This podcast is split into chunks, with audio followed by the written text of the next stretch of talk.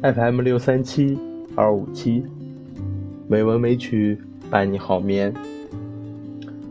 亲爱的朋友们，大家晚上好，我是主播小黄。今天是二零一七年二月二十一日，欢迎您如期来到《美文美曲》第八百五十五期节目。今天我想与您分享的文章是《粗海盐》。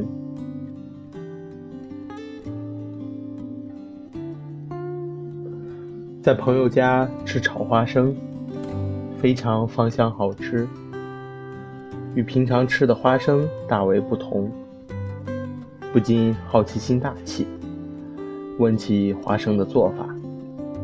朋友说，一点也没有特别的技术，只是用粗海盐来炒罢了。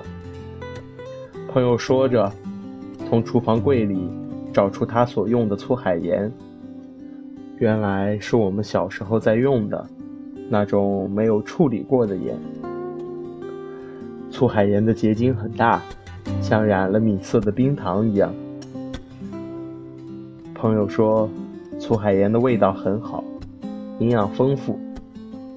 煮菜的时候只要加一点粗海盐，根本不需要加味素，就会齿颊留香了。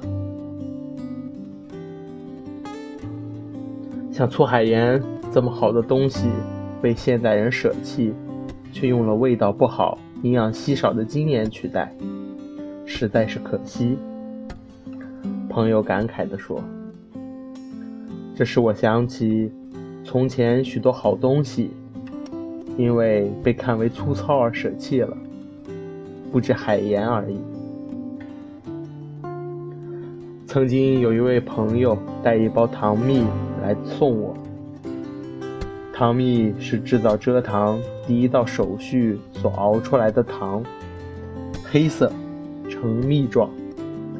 朋友说，只有这种糖蜜是有益身体的，像特级沙白的糖，只对身体有伤害。有一些老东西虽粗糙，却有非凡的价值。像我们许多年前穿的粗棉、粗麻布，一直到现在，还是顶级时装所追逐的。有一次去看三宅一生的最新时装，不仅是最粗的棉，还弄得褶皱不堪。我心里一叹：我小时候穿的面粉袋，不就是这样的吗？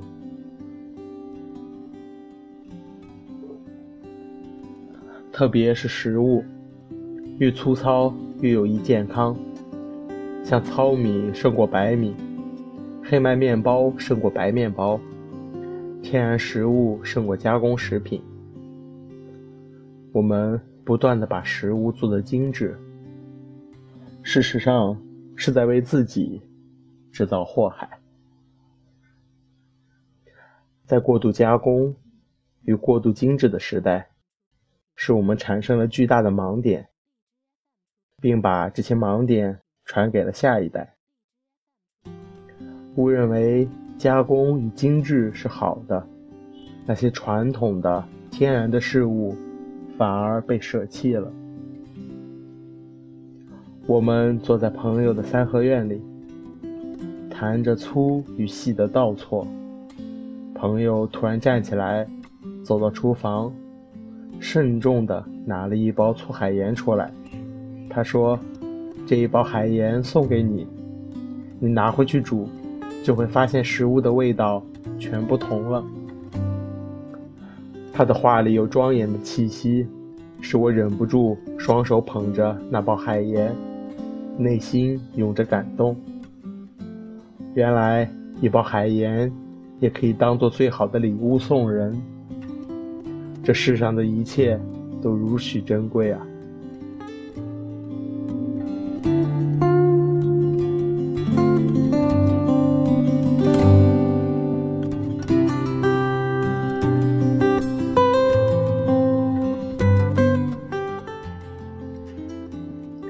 今天的配乐是落日，希望这优美的音乐能够伴您好眠。今天的节目就到这里了。感谢您的收听，亲爱的朋友们，大家晚安。